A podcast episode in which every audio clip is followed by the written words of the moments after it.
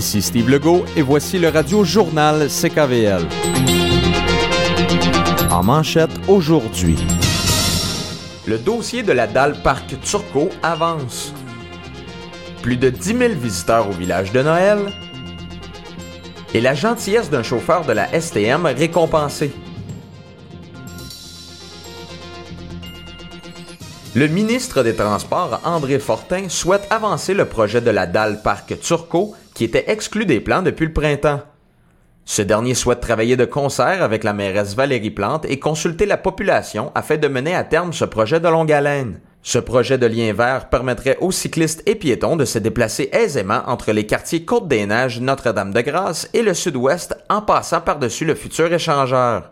Le scénario idéal, selon Madame Lisa Mintz, fondatrice du collectif Sauvons la falaise, serait de tenir les consultations publiques au mois de janvier et d'obtenir les résultats ce même mois afin qu'un plan et un échéancier figurent dans le budget provincial de mars. Le ministre des Transports n'a pas été en mesure de donner les précisions quant à l'échéancier.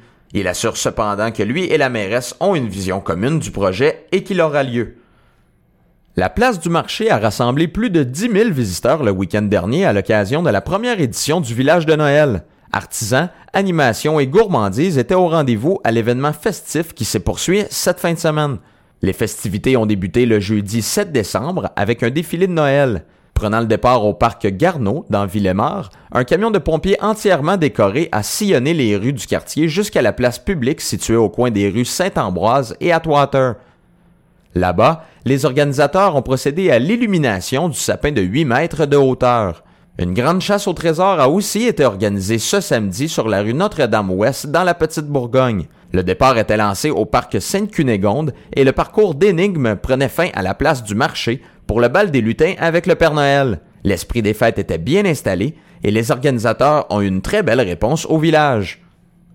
Le chauffeur d'autobus Michel Robertson, reconnu pour distribuer des chocolats notamment à Pâques, a été honoré pour sa courtoisie et son service à la clientèle au sein de la Société des transports de Montréal. Monsieur Robertson aime son métier et surtout servir comme il voudrait être traité, ce que les gens apprécient. Parmi les 3800 chauffeurs de la STM, c'est lui qui a obtenu le plus grand nombre de félicitations documentées. La STM a reconnu le travail de 66 employés cette année selon la qualité du dossier de conduite, du service à la clientèle ou encore des actes méritoires comme le civisme et la bravoure. Pour CKVL, c'était vos actualités du Sud-Ouest.